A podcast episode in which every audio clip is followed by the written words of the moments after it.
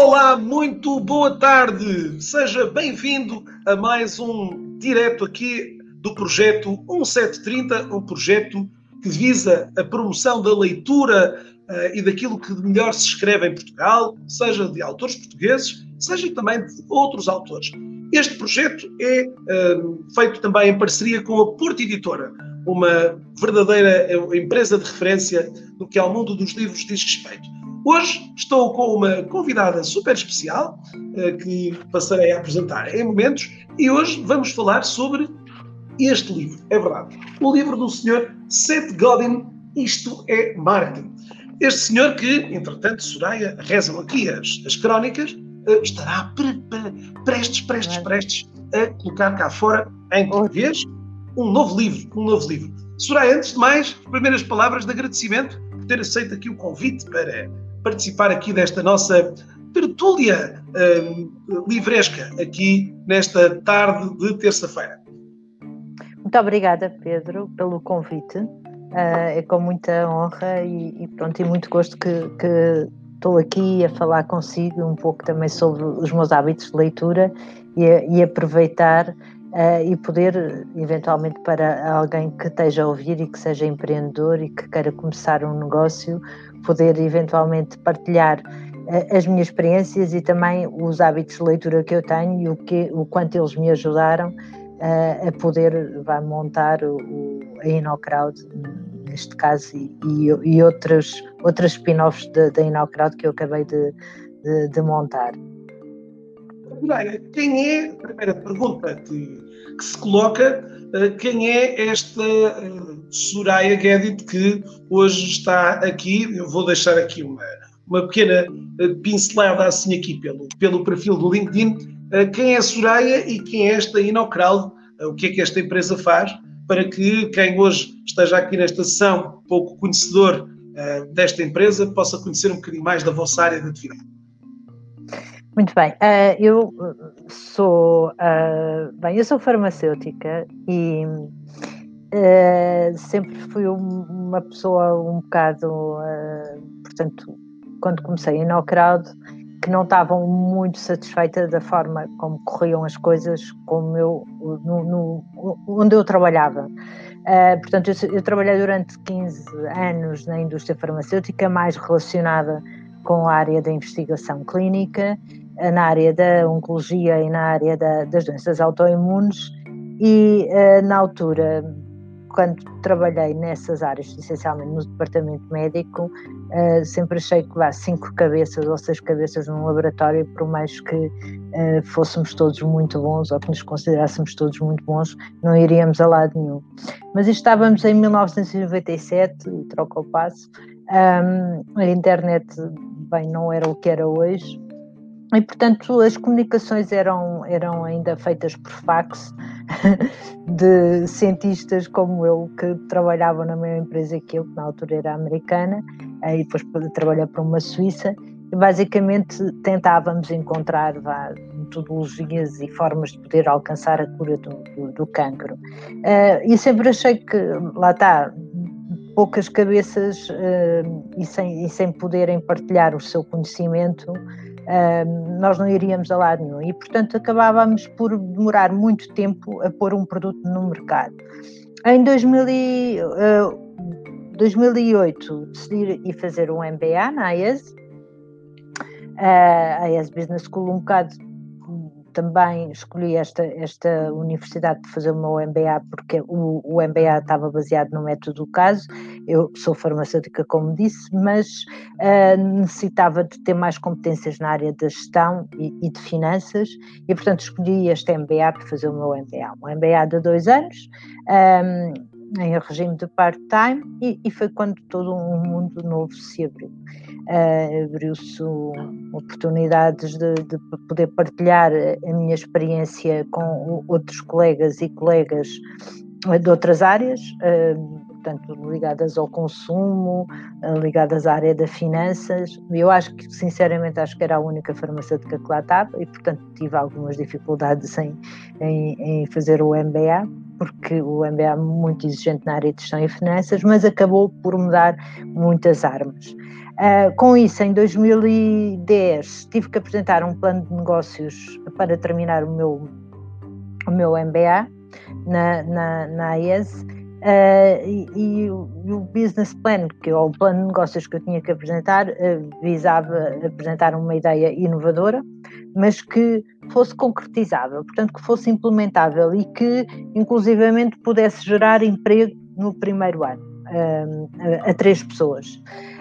a ideia da InnoCrowd não partiu de mim, partiu de um colega meu do MBA que estava a fazer o MBA comigo e, portanto, ele na altura, ainda estávamos no início do LinkedIn e eu acho que o LinkedIn estava mesmo, mesmo no início e, e na altura ele falou, era interessante criarmos algo que pudesse juntar várias cabeças na internet, um, porque o Facebook já, já, já lá estava e, portanto, o Facebook já junta amigos e familiares, um, o LinkedIn tá, é uma plataforma nova que está a iniciar e que junta profissionais uh, para eventualmente os expor e, e, tentar, na altura, o LinkedIn estava muito posicionado assim, para as pessoas poderem ir à procura lá, de, um, uma nova oportunidade de, de, trabalho ou de poderem expor as suas, as suas competências.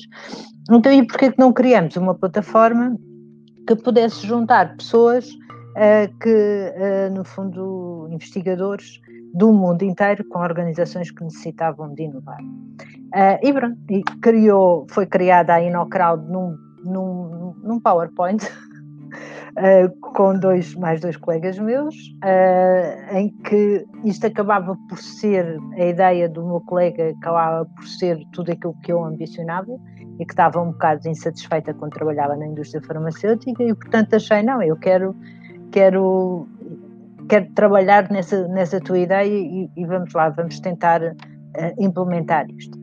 Uh, pronto, uma coisa é termos um, um, um, PowerPoint, algo escrito em Word, um business plan todo feito e terminado, e depois é pôr isto tudo a funcionar. Isto em plena época da crise, que foi em 2011, uh, passado há 10 anos e, sei lá, 11 anos, uh, cá estou eu, na InnoCrowd, já com spin-offs ainda.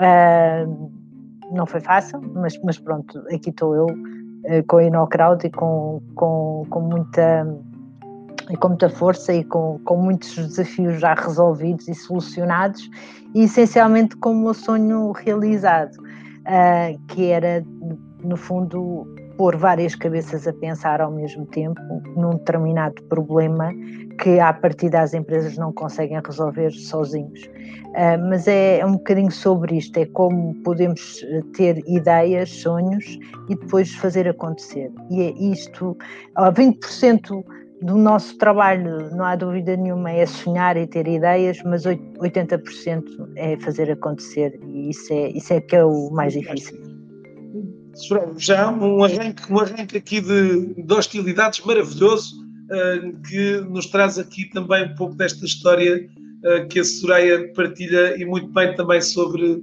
sobre, sobre, sobre estes projetos e sobre a forma como eles também nasceram e surgiram. Estamos aqui hoje uh, nesta, em mais uma sessão do projeto 1730, hoje para falarmos aqui sobre este livro, é verdade, de um senhor que hoje penso eu, dispensa, eh, dispensa apresentações.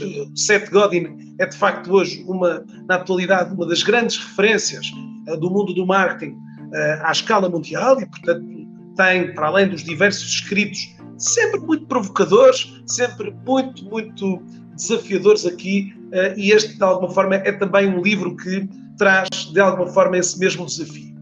Mas, como também é panágio destas sessões, hoje estamos a oferecer dois livros destes. É verdade. Dois livros e um deles poderá ser para si, que está a assistir pelo Facebook ou pelo LinkedIn, aqui no número já simpático também bem mais de meia centena de pessoas que estão aqui a assistir-nos hoje e que podem também ganhar este livro.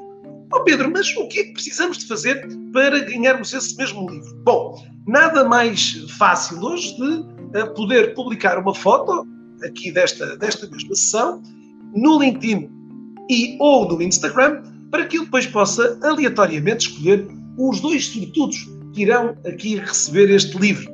Desde o início do ano já oferecemos mais de 20 livros um, para gente de todo lado, inclusivamente também do Brasil, uh, e de uma vasta comunidade hoje que também se vai motivando aqui pela leitura de livros e, como a Soraya também disse, também numa, numa experiência sempre muito, muito enriquecedora. Oh, Soraya, falando disso, perguntava um bocadinho, que hábitos de leitura é que a, a Soraya tem, em termos de frequência de, de livros, de quantidade de livros? É, é, uma leitura, é uma leitora praticamente compulsiva e diz, Pedro, se eu não estiver a ler alguma coisa, eh, começo a ter problemas de urticária.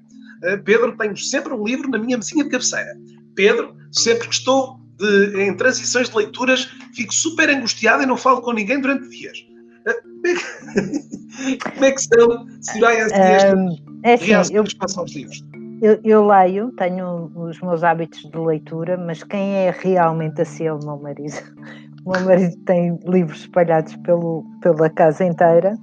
Uh, e não há dúvida nenhuma que uh, os hábitos de leitura, ele próprio também é empresário, um, pá, meu mentor também, e eu acho que é, acaba por ser através dele que eu acabei por incutir estes meus hábitos de leitura, uh, que eu não tinha, não tinha muito, porque, vá, como disse, sou farmacêutica, tive que, na altura, para acabar o curso de farmácia, tive sempre que estudar bastante uh, e acabava por não, não conseguir ler vá, romances ou ou policiais ou isso como algumas colegas que eu via ou amigas que eu tinha, portanto nunca tive muito tempo para isso e depois eh, comecei logo a trabalhar vá muito cedo e, e, acabei por não, por não ter grandes hábitos de leitura. Acabei por os adquirir quando me casei, porque o meu marido é realmente um, um leitor compulsivo e este livro realmente foi-me foi -me oferecido por ele em 2019 quando saiu e, e, portanto, uh, quase todos os livros que eu tenho uh, realmente são, são oferecidos pelo, pelo meu marido, que sabe que sou empreendedora e, portanto, claro, e, e portanto vai, vai me dando aqueles. Leituras, dessas leituras, que tipo de géneros é que, que falamos aqui? É assim, eu. Uh, vamos, vamos, vamos ser vá, muito práticos. Eu, eu gosto muito de livros que estejam relacionados com consciência pronto, neste caso, que são, a maioria das pessoas não gostam, mas que têm a ver muito com, com livros relacionados, mesmo com ciência pura e dura, de imunologia. E depois, que gosto mesmo de ler isso, e há quem, quem não, não, não, não goste disto. E depois tenho muitos hábitos de leitura agora, não, não adormeço sem ler um livro. Uh, não é um livro inteiro, mas algumas páginas do livro que estão todas relacionadas com gestão. Um, o que me deixa às vezes um bocado inquieta, porque às vezes até nem consigo adormecer por causa disso, uh, porque os livros são um bocado uh, são um bocado são desafiantes e, e portanto acabo por, por, por quase impedir-me um bocado o, o, sono, um bocadinho por isso. Um, e, e, portanto, livros muito ligados à, à ciência, porque é a minha área, e estes livros ligados à gestão, porque me ajudam a ser melhor no, eh, como CEO da InnoCrowd. Não, é? não há dúvida nenhuma que há aqui uh, muitos segredos que uma pessoa, numa leitura destas, para já porque se revê em algumas, algumas situações que os autores, muitos deles, nos falam. E também uh, porque às vezes nos dá alguns segredos de como às vezes podemos resolver alguns problemas. Soraya, dentro dos formatos de, de livros, são mais audiolivros, livros físicos ou até e-books? Destas é, três essencialmente, essencialmente são livros físicos, mas ultimamente tenho feito uma coisa que é interessante, que é, uh, por exemplo, o último livro que eu tive a ler uh, agora, mais recentemente, é do O Jogo Infinito, do Simon Sinek, uh, e muito interessante foi ler o livro e depois ir ver uh, o, não é o podcast, portanto, uma, uma versão que eu tenho do YouTube sobre o livro. E ele realmente é muito empolgante a, a falar. E é muito interessante rever aquilo que nós estamos a ver no livro físico e depois ler, ver a parte vá, áudio uh, do podcast vá, do, que, que ele tem. E eu, eu, acho, é, é, eu acho que isto é muito interessante fazer isto, fazer estas duas abordagens. Mas primeiro sempre aquilo que eu aconselho é ler sempre o livro físico, primeiro, em primeiro lugar. Boa. Oh, Soraya, agora, e porque também temos aqui a participação dos nossos, dos nossos espectadores, das pessoas que nos estão a ouvir pelos vários canais, LinkedIn, Facebook ou YouTube. A Rita Carvalho pergunta e que livros a Soraya recomenda sobre inovação? Há algum livro que a Soraya diga, olha, este é claramente um must-have eh, de leitura recomendada e obrigatória para os próximos tempos? Não há dúvida, olha, aquilo que, aquilo que eu há pouco acabei de, de falar do, do Simon uh, Sinek, O Jogo Infinito, é realmente um livro muito interessante e que toda a gente devia ler. Quem, uh, quem quer uh, fazer, acrescentar valor ao seu mercado, quem quer perceber que os negócios não são, ou uma empresa não é finita, e principalmente nesta altura da pandemia, perceber que estamos num jogo infinito e que às vezes quando uh, parece que as coisas não, não têm resolução, uh, perceber que é pela inovação e pela proposta de valor que vamos lá uh, que conseguimos nos reinventar. Acho que este último livro que eu li é, é muito, muito, muito importante para, para, a área da inovação e para, para, quem se quer reinventar, principalmente agora em 2000, pronto, 2020, 2021, que é necessário uh, fazer spin-offs, às vezes, de, de, de, das empresas, tentar perceber uh, outras situações e tentar perceber que isto não é como um jogo de futebol que tem princípio, meio e fim. Isto é uma coisa que, que vai andando e que temos que nos reinventar e através da inovação. Muito bem. Então, uh, aqui uh, fica também a sugestão aqui do livro do Simon Sinek. Já agora estávamos aqui há pouco a, a, a Soraya estava a comentar relativamente aqui também a outros formatos e outros dispositivos. Já agora, deixo-vos ficar também, este autor que hoje estamos aqui uh, a falar, o Sr. Seth Godin, tem aqui também um, um excelente podcast uh, chamado Akimbo, uh, que é de alguma forma aqui uma, uma extraordinária também um extraordinário meio também que o Seth Godin hoje utiliza também para levar pouco da sua, digamos, da sua percepção, da sua, da sua visão sobre tantas coisas, tantas e variadas coisas, e de facto uh, são sempre muitos os episódios, os, normalmente aqui a duração sempre inferior, tipicamente a 30 minutos, uh, e onde ele explora e aborda aqui num programa que está muito bem, muito bem, digamos, feito. Não sei se, Soraya, és assim também uma, digamos, fã deste modelo de, de, de, neste caso aqui de podcasts, ou, ou não te não tens assim, ainda não, ainda não adquiriste esse bichinho de, de, dos podcasts? Ainda não adquiri o bichinho dos podcasts, mas, uh, mas pronto, mas já, mas já, mas já, o, já o fiz e já, já tive que, que o fazer usando os podcasts, principalmente às vezes quando me convidam uh, vá para algumas, uh, algumas apresentações em que eu tenho às vezes pouco tempo para dominar o assunto. Um, pronto, nesta, nesta altura falamos agora da pandemia, sendo eu farmacêutica, em 2020, em março, abril, fui convidada para algumas conferências na qual uh, tive que falar um pouco sobre o vírus. Uh, e, e, portanto, pouco, sabemos muito pouco sobre isso. O podcast, os podcasts foi, foi o que me safaram, porque eu própria uh, era muito pouca informação. Uh, as, informações que nós tínhamos eram das redes sociais e às vezes uh, também tentar perceber o que é que é fidedigno do que não é, é importante. E, e foi realmente através de podcasts de cientistas que eu acabei por conseguir aprender e tentar não dizer as neiras quando pouco se sabia do vírus, ou pelo menos tentar dizer o que era mais acertado. Soraya, dentro desta, e a Soraya já acabamos por, já já, já partilhou aqui um pouco daquilo que é, da forma como do impacto que os livros têm na gestão, na gestão do, eh, da própria, da própria Inocrowd, que, que, que, hábitos é que a Soraya também incute nos colegas, nos colaboradores, um, que hábitos de leitura, se há ou não essa prática também desta partilha uh, de livresca uh, com, com os demais colegas, se há aqui algumas iniciativas. Um, convidados anteriores foram falando de várias iniciativas, desde bibliotecas um, foram criadas dentro das empresas, a sistemas que, de certa forma, uh, potenciavam também os, os próprios colaboradores a serem também ávidos leitores. Há pronto, iniciativas mais formais ou menos informais por parte da Soraya para mobilizar aqui essa, essa cula livresca ou não? Uh, bem, neste momento, não, não, infelizmente, esta altura vá, da pandemia acaba, vá, felizmente, vá, mas a maior parte das pessoas da minha empresa está a trabalhar em, ainda em casa. Mas quando uh, estávamos todos a trabalhar aqui na InnoCrowd e éramos 10, muitos miúdos, muitos jovens estavam no, a, a, começar, um, fazia-me um bocado de impressão o facto de, dos hábitos de leitura serem muito, muito baixos. Um, e há uma parte que eu sempre achei que era muito importante para a Inocrowd, que é a resiliência. Um, e, e, portanto, é, sempre foi uma forma de eu lhes mostrar que é através da, da resiliência que se consegue ultrapassar uh, alguns obstáculos uh, e, portanto, incutido esses hábitos de leitura.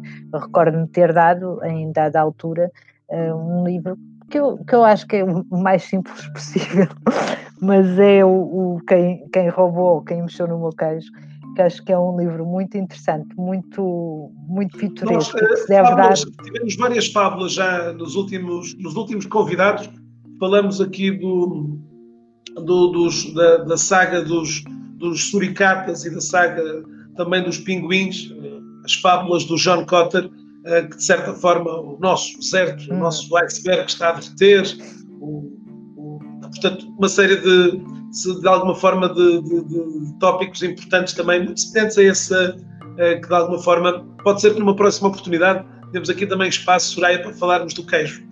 Do queijo no meu Eu acho interessante que é uma fábula muito interessante para poder, de uma forma indireta, um, pronto, incutir esta parte da resiliência, da persistência e de tentar encontrar, lá vai agora um bocadinho uh, tentar encontrar às vezes espaços que às vezes não estão preenchidos e que uh, se calhar é, é necessário. É que acho que os livros já tenham um bocadinho esse, esse essa capacidade de abrir, de abrir a mente, não é? Portanto, de abrir a mente. Às vezes estamos todos muito, estamos muito focados no problema e eu tinha às vezes colaboradores e tenho colaboradores que às vezes ficam muito ansiosos porque não conseguem ou fechar um negócio ou fazer algo uh, e, e, o livro é capaz de nos dar algumas pistas uh, de, como, de como fazer e acordar-se no dia seguinte com alguma ideia de como, como fechar um negócio ou de como controlar Exatamente. alguma Ora bem, estamos aqui hoje, para quem chegou agora, estamos com a Soraya Guedes, a CEO da InnoCrowd, estamos a falar sobre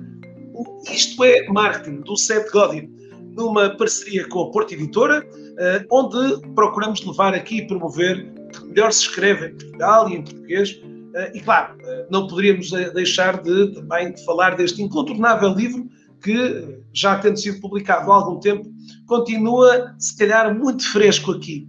Uh, Soraya, eu sei que as leituras, a Soraya há pouco já tinha dito que este livro chegou já há alguns anos a esta parte, mas uh, nesta revisitação do livro, em função daqui da nossa conversa de hoje, uh, de alguma maneira, para, para, quem seguramente aqui nos está a ouvir com a vontade de dizer assim, será que, será que eles vão desvendar um bocadinho do livro? Bom, vamos ver, desvendar algumas coisas, mas este livro poderá ser seu.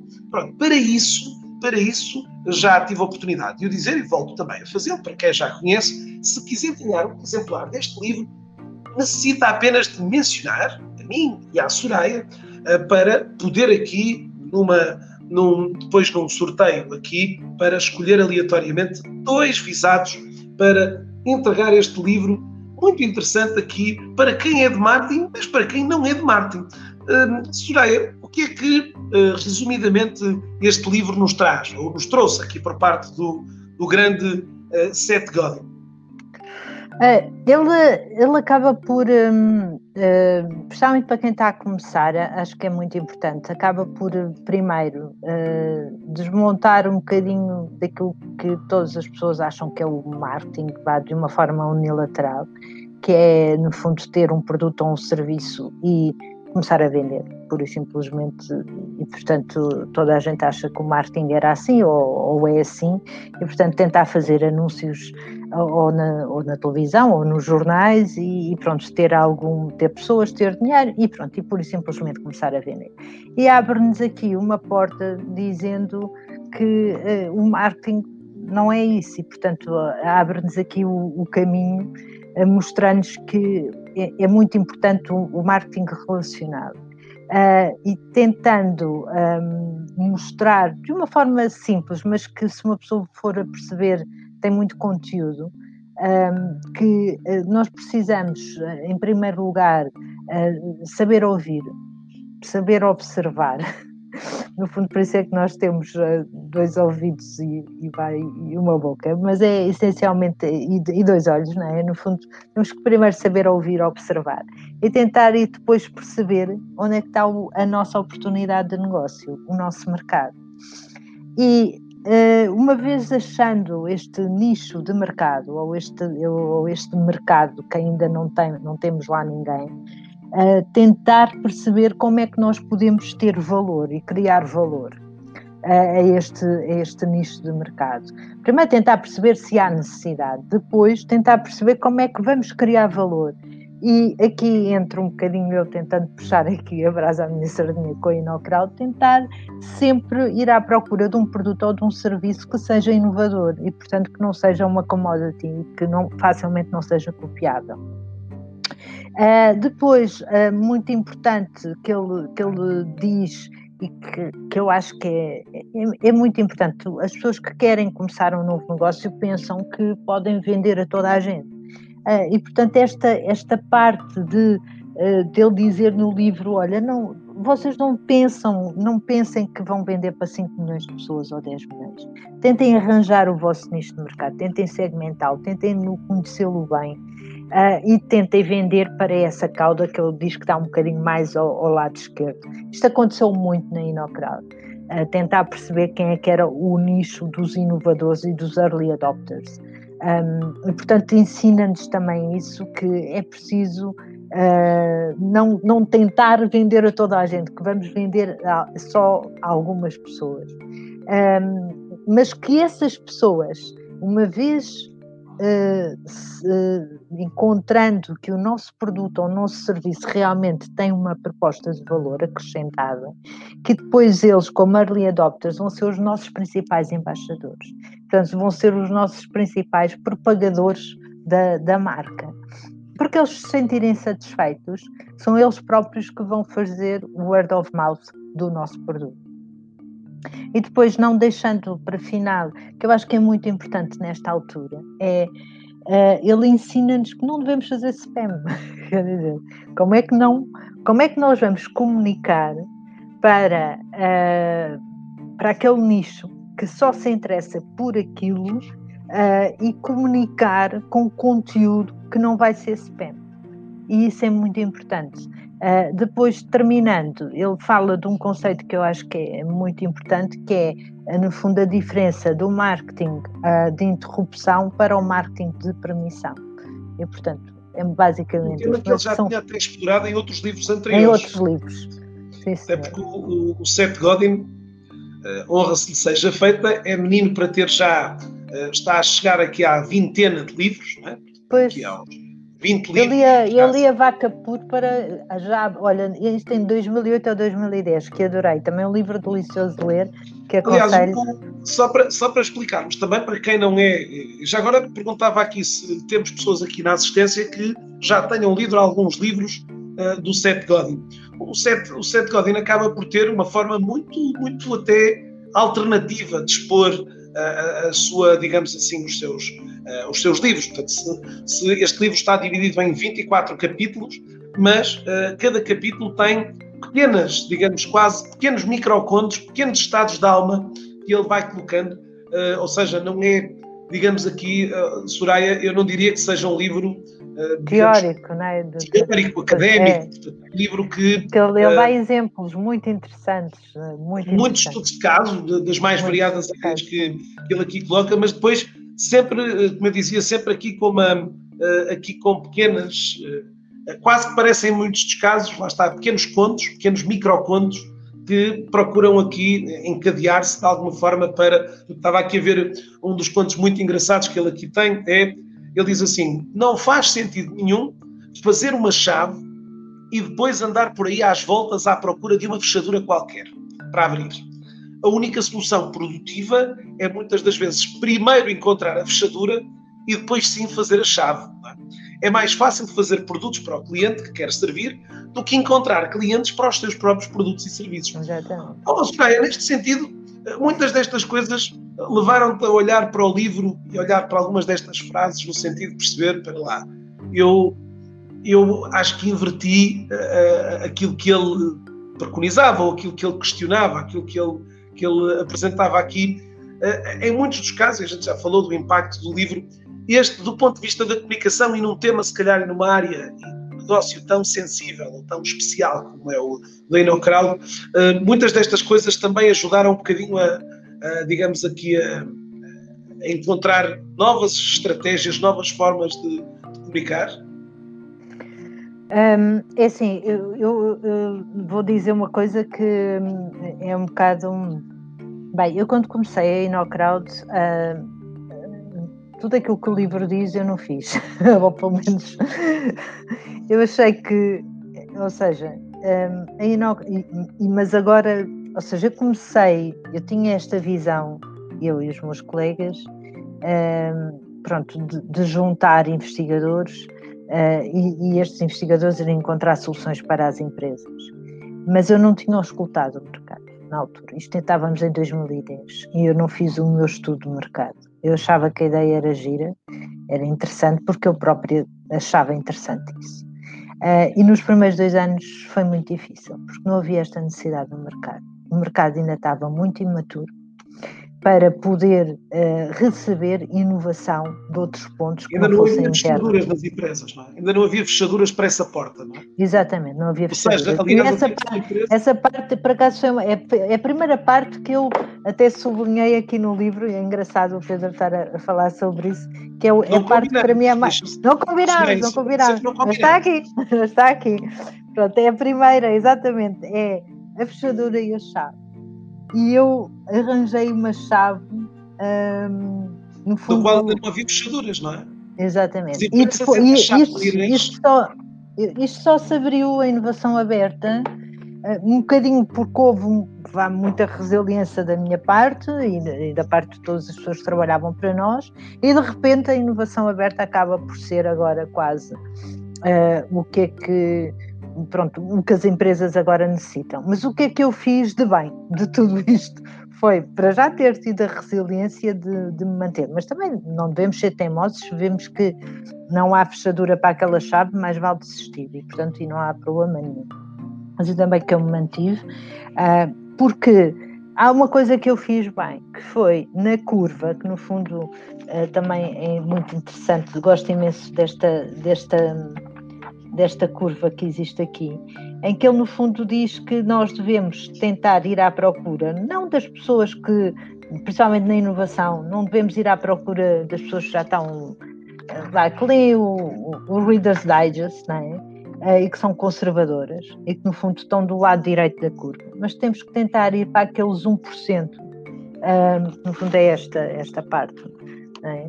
No fundo, que eu, e isso eu fiz bem. Eu, eu pensei assim: pá, se eu tiver nem que seja 1% ou 2% dos CEOs das empresas que normalmente são inovadores eh, e que são early adopters, eu se tiver 1 a 2% dos níveis, pelo menos das empresas cá em Portugal, eh, das empresas já, já é alguma coisa. E foi isso que eu fiz bem, ou seja, eu segmentei bem o meu mercado.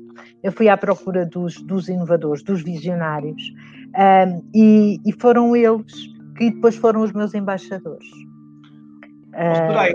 Depois os meus embaixadores.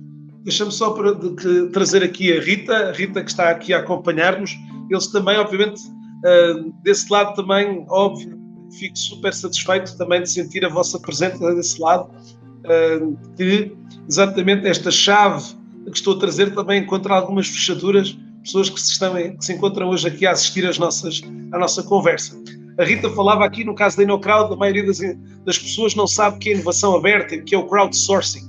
E claro que todas estas empresas pioneiras correm sempre estes riscos de, de alguma forma, de chegarem, ou muitas das vezes cedo demais ao mercado, mas também aqui, hum, digamos, a tal resiliência, a tal dura muitas das vezes determinada com que, ok, ela não existiu, mas ela vai existir e quando ela existir, essa fechadura, estarei ali para ser a primeira chave.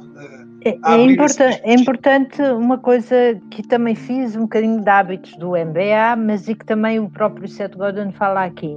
Uh, e eu sempre o fiz, que é uh, também uh, fazermos alguns estudos de mercado do que é que se passa em outros países vá, mais inovadores.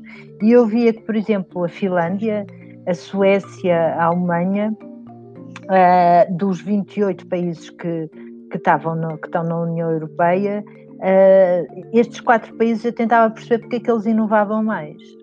Uh, e, e, sempre também fui ler sobre isso. E realmente percebi que eles inovavam mais porque faziam mais parcerias com universidades e traziam investigadores para dentro das empresas deles e, portanto, chegavam mais depressa ao mercado com soluções inovadoras, porque faziam este Open Innovation ou crowdsourcing, que é ir buscar pessoas externas à empresa para trazer inovação para dentro e não contar só com as pessoas internamente.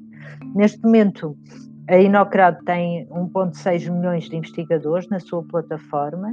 Uh, temos exatamente aquilo que o Seth Godin faz, ou que fala no livro, que é muito importante, que é não fazer spam cada, cada uh, investigador ou solver que se registra, pode ser um investigador, um estudante, um, um, um user, um, mas que tenha alguma solução, alguma ideia e com capacidade e depois de, de fazer transferência de propriedade intelectual ou de patente, uh, quando se inscreve vai dizer exatamente quais é que são as suas competências, as suas áreas de competência e o que é que ele está disposto a receber.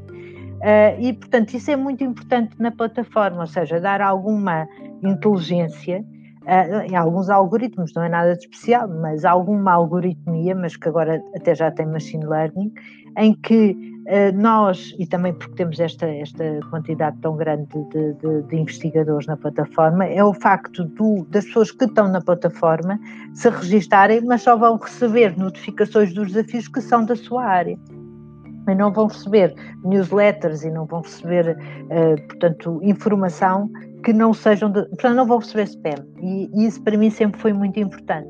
É tentar, uh, no fundo, programar, ou tentei programar a plataforma de forma a comunicar quase como se a pessoa pensasse, pá, isto foi feito para mim.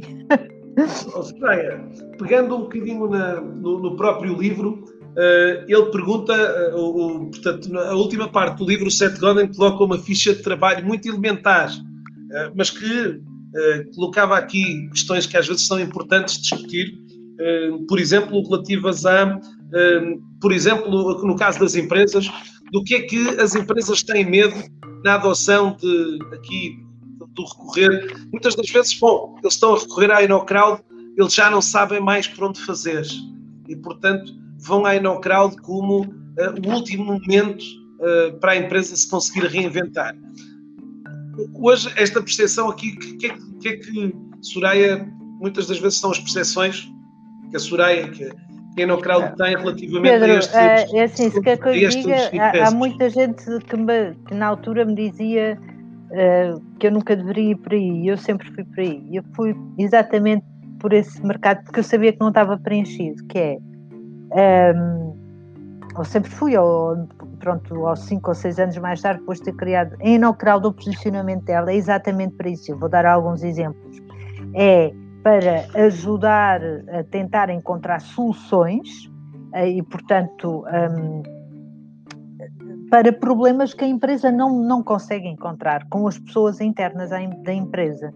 Para o meu posicionamento é exatamente isso. Você tem um problema de processo ou de produto que não está a conseguir resolver e que para si é um bottleneck, a InnoCrowd é a porta certa a quem deve bater, porque eu vou-lhe encontrar a fechadura, não é? No fundo, uh, para a sua chave. E basicamente é isso uh, que a InnoCrowd faz, é esse o meu posicionamento. Uh, não é o último reduto, mas é, no fundo, aquilo que. E basicamente eu tenho agora vá, desafios. exemplo, pronto, posso falar nele porque é, é um, é um, é um desafio que teve, teve publicado muito tempo e que resolvemos e que tenho muito gosto de falar nele, um desafio do metro do Porto. Basicamente eles precisavam, eles, no metro do Porto não há, não há barreiras físicas, e, portanto, sempre ele foi construído assim, há, há 21 anos, de forma a dar maior liberdade à pessoa e maior responsabilização, e, portanto, as pessoas tinham que, e têm que comprar o seu bilhete, mas têm que o validar uh, num validador, portanto, uh, e entram no, no, no, metro. O que é certo é que a administração do metro do Porto acabou por vir ter connosco, dizendo nós temos uma, fra uma fraude que, que, ainda é bastante importante para nós. Queremos tentar perceber quem é que anda sem bilhete ou sem um título não válido, uh, mas uh, temos aqui o problema do RGPD.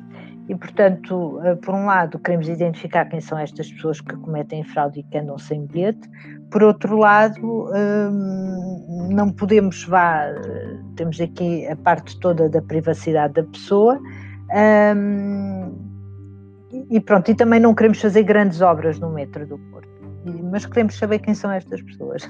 Pronto, é este tipo de problema que nos, que nos coloca, é como vamos à, à lua de metro, não é? Um, e aqui o desafio, portanto, normalmente nós colocamos o desafio, temos sempre um timing que é de 60 dias, um, e aqui tivemos cerca de 17 soluções, foi resolvido e já está já com o protótipo feito, uh, e se não fosse esta questão da pandemia já estava a ser uh, instalado nas 14 subestações e foi resolvido por uma empresa japonesa que tem sensores que são colocados no, no teto, portanto, uh, quase que não necessita de obra nenhuma, e estes sensores têm uma tecnologia baseada na tecnologia LIDAR, que é muito utilizada no Ministério da Defesa, uh, e que consegue perceber através de algoritmos e também de inteligência artificial quem é que no fundo acaba por ter um bilhete e não ter. E depois há um mecanismo de alerta que é dissuasor e é educativo, alertando a pessoa que no fundo está sem, uh, está sem título, que acaba por ser um bocado, um bocado vai, envergonhar a pessoa perante o outro, perante o público, e a pessoa acaba por ter que comprar o bilhete. Um, mas era um desafio que o Metro do Porto tinha há anos, mas há anos, há que tempos que andava, o dinheiro que não andava a perder, o dinheiro que andou a investir em soluções que não funcionavam e em 60 dias nós trouxemos uma solução. Uma solução que, claro, que teve-se fazer um protótipo, mas eles não sabiam que já estava a ser utilizado no metro de Tóquio para a prevenção de, de, de suicídios, pronto, que, que existem muito no, no, metro de Tóquio. Portanto, nós podemos ter soluções que já estão a ser utilizadas na China, no Japão, na Coreia, no, na Austrália, e que nós achamos que aqui não há solução. E porquê que nós vamos buscar e, e colocamos aqui? Isto é muito fácil, basicamente. É, é isto que nós fazemos. Ora bem, estamos aqui com a Soraya, temos estado aqui à conversa. O tema da conversa foi o livro aqui do Isto é Marketing, o livro do Seth Godin. Uh, muito gostaria hoje, eu e a Soraya, de lhe entregar este livro em mãos esta semana para, durante o fim de semana, o livro ainda tem muitas páginas. Aliás, há pouco uh, estavam aqui a perguntar-nos também sobre sugestões livrescas. O, o Sr. Seth Godin mostra as suas, portanto, no final do livro, ele tem também muitas leituras recomendadas de vários autores de certa forma também o influenciaram a ele uh, nestas mesmas andanças.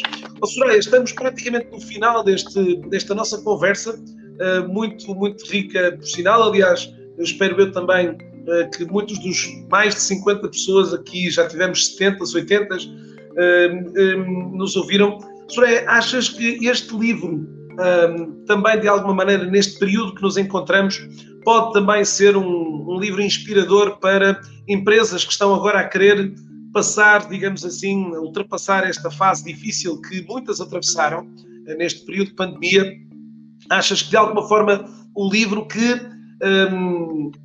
vá, recomendações finais uh, poderias deixar aqui, Soraya, para, para quem não leu o livro, uh, algumas das recomendações oferecidas por ti ou pelo próprio uh, Seth Godin que te parecem ser hoje importantes para uma fase agora de desconfinamento, onde as empresas estão neste momento também aqui colocadas perante este enorme, enorme momento também para eles, para a vida, sobrevivência, se calhar, de algumas empresas, que orientações aqui te parecem, ou recomendações e sugestões finais, gostarias de deixar aqui em função destas leituras e em função também da tua própria vivência também, obviamente, sobre, eh, sobre o que se Bem, vai passar. É, eu, eu acho que é um livro que as pessoas que neste momento estão a passar por dificuldades e que Uh, no fundo, o seu negócio acabou por fechar ou está em vias de fechar, que eu aconselho mesmo vivamente a, a lerem, porque lhes vai abrir aqui algumas, algumas ideias e vai-lhes vai dar algumas, algumas sugestões.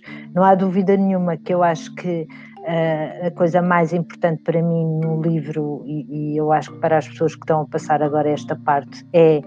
Uh, se vocês eh, tentarem encontrar, tentar observar e, e, ver e tentar perceber qual é que são as necessidades do mercado, se estamos num, num, num mundo em que um, ehm, as pessoas não se podem relacionar tanto, um, ehm, ele fala muito do, disto do marketing relacional e eu faço muito isto. Apesar de não poder estar com as pessoas, eu acho que isto é muito importante, vender com emoção. Tem, primeiro, tentar encontrar um mercado mínimo viável, tentar encontrar uma oportunidade de negócio. Tem, ela tem que existir, não podemos saber que podemos vender para toda a gente, tentar saber exatamente qual é o nicho de mercado. E depois não é só tentar vender, nós temos que vender com relação, com um telefonema, saber que a pessoa se, se gostou, se não gostou. Um, há uma parte muito importante do livro que ele fala e que eu realmente também faço, mas que a maior parte das pessoas pode achar que é perfeitamente absurdo. Mas se eu não consigo fazer, e se eventualmente eu não vou conseguir cumprir aquela promessa, e se eu sei que eventualmente há alguma empresa que o consegue fazer, que até pode ser meu concorrente, eu tenho que fazer um favor ao meu cliente de lhe dar essa dica. E há quem diga que isto nunca se faz. Mas o que é certo é que isto é o tal vender com emoção. É, no fundo, é uma pessoa preocupar-se com o cliente. E é ele perceber quase que é como nossa família. E, portanto, que eu lhe vou dar os melhores conselhos possíveis. Uh, e, portanto, ele vai voltar. E, portanto, este, este conceito de, de vender com emoção e de marketing relacional nestes tempos tão difíceis, eu acho que é, é, mesmo muito importante. Não tentar ir para aí fazer grandes campanhas de, de likes e não vale a pena. Isso tá, já está já está muito. Está toda a gente a fazer o mesmo. Nós temos que tentar encontrar um pinguim que seja diferente. Uh, e, portanto, e tentar vender com emoção. É, é aquilo que eu deixo e acho que este livro ensina muito, muito sobre isso. Bom, bom mais uma vez, uma leitura aqui imperdível uh, e, claro, para quem é amante do Sr. Seth Godin, muito brevemente deverá uh, receber novidades. Porquê? Porque sim, uh, Seth Godin já publicou um, um livro em inglês, portanto, que saiu já no, no, no, final do ano passado e, portanto, estará para muito breve aqui a sua publicação também em língua portuguesa desse mesmo livro. O livro chama-se The Practice. É também um livro muito ao estilo do Sr. Seth Godin, como, como todos estes, que de alguma forma muitos dos, dos, dos autores que, que, hoje acabam por percorrer o livro, acabam os livros do Seth Godin, ao fim de algum tempo, percebem claramente a qual, uh, digamos que aquele livro tem ADN do Sr. Seth Godin. Para quem não é amante do Martin, é também um livro interessante também para, no fundo, um, despojado de obviamente com alguma terminologia técnica, não é um livro, eh, digamos aqui, eh, do ponto de vista operacional, tem aqui muito mais componente ideológica também, como a Soraya também já o partilhou. Portanto, sim, não vai ver como é que ativou uma campanha, como é que, mas provavelmente se calhar vai conseguir preparar algo uh, para que essa mesma campanha ou essa mesma narrativa que quer colocar dos seus, esse seu mínimo mercado viável uh, que quer identificar todas essas premissas, de alguma forma, para chegar a esse público. Hum, de alguma forma, dizer-vos também que este livro, tenho dito, pode ser seu, para isso, publicar apenas uma imagem aqui uh, para uh, que me identifique a mim e a Soraya. A Soraya, não se esqueçam, é com Y, portanto, uh, se colocarem com I já não vão encontrá-lo e, portanto, perdem o livro por uma gralhazita pequena. Soraya, agradecer muito aqui a, a, presença aqui neste mesmo espaço, um, esperar também que este live que o João Silva está a dar-nos aqui também uh, boas. Obrigado, João. O João está-nos a ver ali pelo, pela, pela rua do, do YouTube. Aqui também um, as, o reforço também da mensagem, da mensagem por parte aqui de alguém também da, da IAD. Portanto, temos aqui uh, muita gente que aqui assistiu e que uh, espero também uh, se fique com maior curiosidade para conhecer um bocadinho mais da Inocrowd. Soraya, eu ia de, eu normalmente costumo dizer sempre no final uh, onde é que as pessoas podem ouvir falar uh, mais de, de ti, da, da InnoCrowd, mas para mim o local é relativamente óbvio, mas se quiseres partilhar outros locais, uh, eventualmente para, para acompanharem um bocadinho sobre ti, sobre a empresa, por favor, estas são as últimas palavras aqui para, para te dirigires aqui, à, à, aqui ao público que está hoje aqui a participar e que vai assistir, alguns até mais tarde. Uh, bem, eu, uh, é, é, como eu digo, eu acho que a melhor forma, pronto, eu tenho a página da, da no LinkedIn, tenho a, pra, a página da Inocrowd no Instagram, uh, tenho também no Facebook, mas acho que, e no fundo eu tento sempre comunicar pronto, todos os desafios novos que nós vamos tendo e, portanto, aqui acho que é muito interessante e importante para as pessoas saberem que há um modelo de negócio aqui também por trás, que quem conseguir resolver um desafio não só ganha um prémio, mas como tem a oportunidade de poder vender a sua solução para, às vezes, grandes empresas e, e portanto, uh, fazer quase um negócio da vida dele uh, ou dessa pessoa e, e portanto, uh, visitando sempre a página nossa do LinkedIn do Instagram, uh, do YouTube e do Facebook, consegue sempre ver as novidades e os novos desafios que nós vamos tendo. Uh, mas a própria InnoCrowd, fazendo o registro na InnoCrowd, tem esta particularidade que o Seth Godin diz, é que se se fizer o registro, ele vai, não vai ter spam e, portanto, só vai receber novidades e desafios que são propícios e que são de acordo com ele, está customizado à pessoa. Uh, e, portanto, são estes cinco canais que nos podem ver e Boa. conhecer. Bom, eh, para si, o Rossano uh, Varela deixou também aqui uma mensagem simpática. Rossano, obrigado. O projeto fornece muitos insights a cada participação. Temos sempre uh, pessoas diferentes, ou os autores, ou aqui convidados super especiais, uh, como hoje tivemos da Soraya.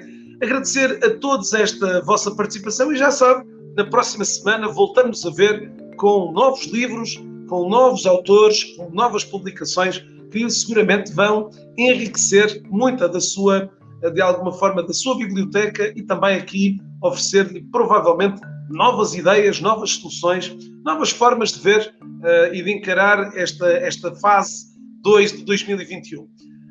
Votos de muita energia, Cláudia, obrigada pelo, pela partilha, Rita Carvalho também. Cláudia, Rita, por favor, publiquem conteúdos hoje deste mesmo evento uh, para poderem aqui habilitar-se também a, a, receber este fantástico exemplar para a vossa, para a vossa biblioteca. Fiquem bem, até mais. Uh, Soraya, fica só aqui para bebermos um cafezinho digital antes de fecharmos a sessão. até mais. Vou então dar encerrada aqui a sessão. Obrigada.